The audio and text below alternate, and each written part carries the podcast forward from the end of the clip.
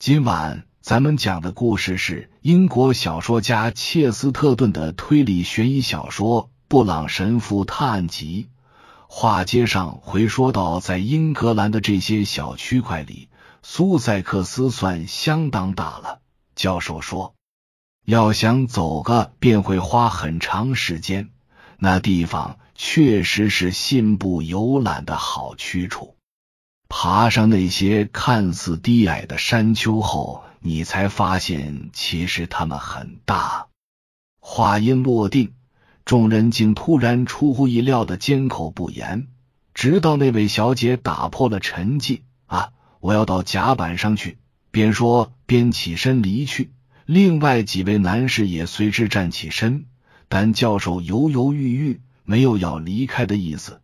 只有矮个子教士还坐在桌边，一丝不苟的折起他的餐巾。等到只剩他们两人的时候，教授突然对他的同伴说：“你对刚才那段闲聊怎么看？”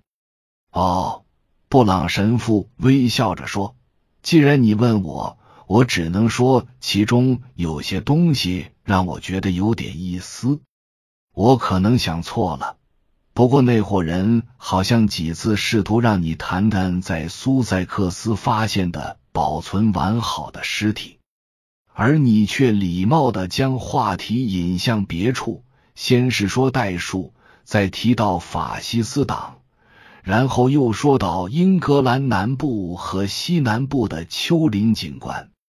总之，教授回答说：“你认为我什么都可以谈。”唯独要避开那个话题。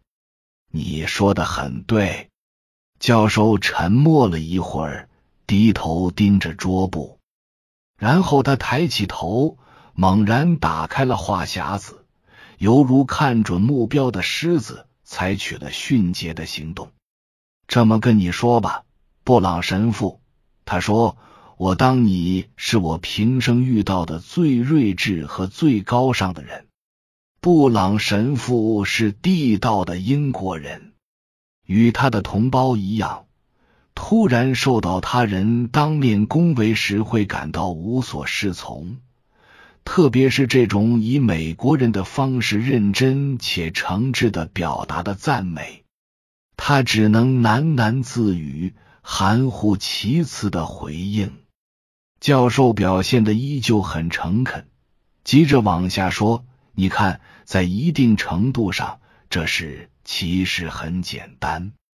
在苏塞克斯海边的杜厄姆村，人们在小礼拜堂底下发现了黑暗时代的基督徒墓穴。很显然，死者是位主教，教区牧师本人恰好也是个考古专家，从中发现了很多我仍然一无所知的东西。有传闻称，尸体经过了防腐处理，采用了只有希腊人和埃及人掌握的独特方法。西方人对此不了解，尤其是在那个时代。因此，沃尔特斯，也就是教区牧师先生，自然而然便想到可能与拜占庭的影响有关。但他同时提到的另一件事，让我更感兴趣。因为他关乎到我个人，他紧皱眉头，盯着桌布，那张严肃的长脸显得更长、更严肃了。他长长的手指在桌布图案上滑动着，仿佛那是张规划图，标明了荒废的城市以及建于其中的庙宇和墓地。因此，我要告诉你，而不是其他人。为什么我不愿在人员混杂的情况下谈论此事？同时也想说明，为什么别人谈论的越热闹，我就越要谨慎。据说在棺材里有个金链十字架，看上去很平常，但背面刻着某种神秘的符号。世上只有两个十字架上刻着那种符号，它是其中一个。它与世上最早的教堂神秘之物存在某种渊源，应该预示着圣彼得去罗马之前在安提俄克建立教区的经历。不管怎样，我相信跟他一模一样的只有一个，而那一个就在我手里。我听说有个涉及金十字架的诅咒的故事，但我没在意。无论是否存在诅咒，从某种意义上来说，的确存在一个阴谋，尽管只是一个人的阴谋。一个人的阴谋，布朗神父几乎是机械的重复着。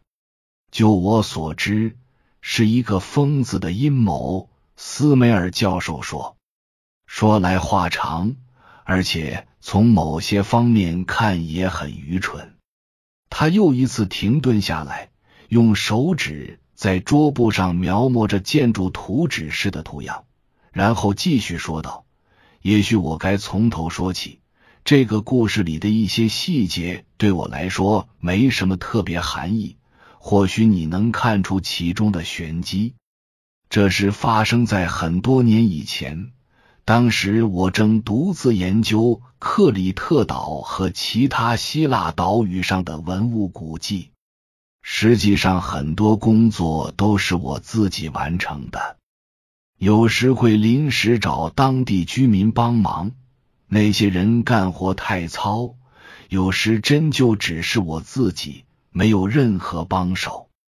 就在独自工作的情况下，我无意间找到了一个地下迷宫。摸索到尽头后，发现了大量废弃物、破碎的装饰品和散落在四处的宝石。我认定这是某个塌陷的祭坛，那个神秘的金十字架就是在这里捡到的。我翻转过来，看到它的背面刻着 EXUS 也就鱼的图案。它是早期基督徒的标记，但它的形状和花纹与我们平常所见大为不同。在我看来，它更贴近现实生活。似乎是古时的设计者有意要让它看上去更像条真鱼，而不是只表现出传统寓意或是灵气。我还发现它的一端渐趋扁平，看着不像是纯粹出于美观考虑，反倒像是刻意体现粗野原始的动物习性。为了简单说明我为何认为这项发现非常重要。我必须告诉你，发掘这个物件的地点。从某个角度看，它带有再一次发掘中再发掘的性质。我们的研究目标不仅仅是古物，而是研究古物的人。我们有理由相信，或者我们中有人认为有理由相信，这些大体上属于米诺斯时代的地道。就像那个著名的米诺陶洛斯迷宫一样，并没有自那个时代起便从人们的视野中完全消失，历经多个世纪一直沉睡，直到被现代探险者发现。我们相信，在这期间，这些地下建筑，甚至可以说这些地下城镇和乡村已经被人洞穿。有些人出于某种动机。曾进去探寻过，至于到底是什么动机，存在诸多说法。有人认为是帝王们怀着对科学的好奇心，下令进行考察；还有人认为，在罗马帝国末期，人们热衷于来自亚洲的各类可怕的迷信活动，逐渐形成了某种秘密的摩尼教派。或者任何其他崇尚无节制的狂欢的教派，他们在洞穴中举行纵酒纵欲活动的秘密祭神仪式。我本人则属于另一派，认为这些洞穴的功能类似于地下墓穴。也就是说，我们相信，在当时罗马帝国境内掀起一波波迫害狂潮期间。基督徒们隐身在这些由古老的异教徒打造的岩石迷宫里，因此，当我发现并捡起掉落在地上的金十字架，又看到那个鱼形符号时，我突然感到幸运之神竟然对我如此厚爱，就在我转身要再次向上向外走，抬眼看着低矮的地道里向前伸展的光秃的岩壁的时候，猛然发现上面有人工刻画的痕迹。虽然只是勾勒出了大致模样，但不可能认错，那分明就是鱼的形状。我又一次感到欣喜若狂，他的样子犹如于化石或者某种原始生物，被永远固着在冻结的海里。最初我也没想太多，那不过是在石头上胡写乱画而已。随后，我的潜意识里。忽然冒出个念头：那些早期的基督徒肯定感觉自己就像鱼一样，无声无息的栖息在失落的世界里，周边是一片死寂和昏暗，陷落到了众人脚下的深处，游荡在暗黑无声的世界中。每个走在石洞中的人都知道，被鬼魅的脚步追随是什么感觉。脚步的回声忽前忽后，拍打着每根神经。明明知道自己孤身一人，却总是疑神疑鬼，无法信服周边确实再无他人。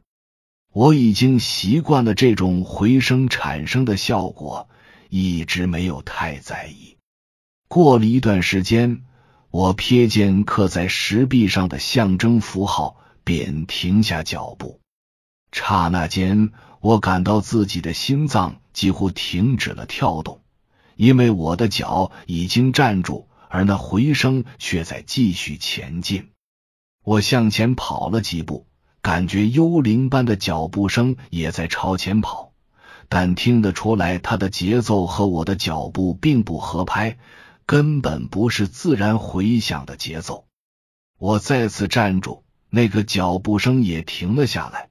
但我发誓，他们停的有些晚。我大声问了一句，我的喊声居然有回应，但不是我自己的声音。它从我前面那块岩石转角处传来。在整个心惊肉跳的追赶过程中，我注意到他总是在类似的转弯处停下说话。我用小手电能照亮眼前那片狭小的空间，但看上去总像是一间空屋子，什么都没有。就在这种情况下，我跟那个根本不知道是谁的人对话，而且一直持续到能看到外界的亮光，即便到了这里。我还是无法看清他在光天化日之下到底是怎么消失的。不过，那个迷宫的出口处有很多开口和裂缝，他反身回到洞穴深处，轻而易举。我只知道自己出来的时候站在一座大山的荒凉的台阶上，像是由大理石铺成的阶地，不同的只是一簇簇绿色植物散布其间。看上去感觉比纯净的岩石更有活力，就像古希腊陷落后来自东方的入侵者四处蔓延。我眺望着远处蓝蓝的大海，阳光直射地面，周边一片死寂，连一丝风都没有，草叶都纹丝不动，也看不到任何人影闪动。那场谈话真可怕。离得那么近，那么真切，并且还很随意。对方没显身形，没露面目，无名无姓，却能叫出我的名字，在相当于将我们活埋的洞穴和岩缝中，淡淡的跟我说着话，并不比我们两个坐在俱乐部里的扶手椅上闲聊更激动，更富有戏剧性。但他也告诉我。他迟早会杀掉任何染指这个带鱼形符号十字架的人，无论是我还是任何其他的人。他明确的对我说：“他不会犯傻要在迷宫里把我杀死，因为他知道我手里有把上了子弹的转轮手枪。”还说他冒的险跟我一样大。但他同样平静的告诉我，他会精心谋划杀我的行动，做到万无一失。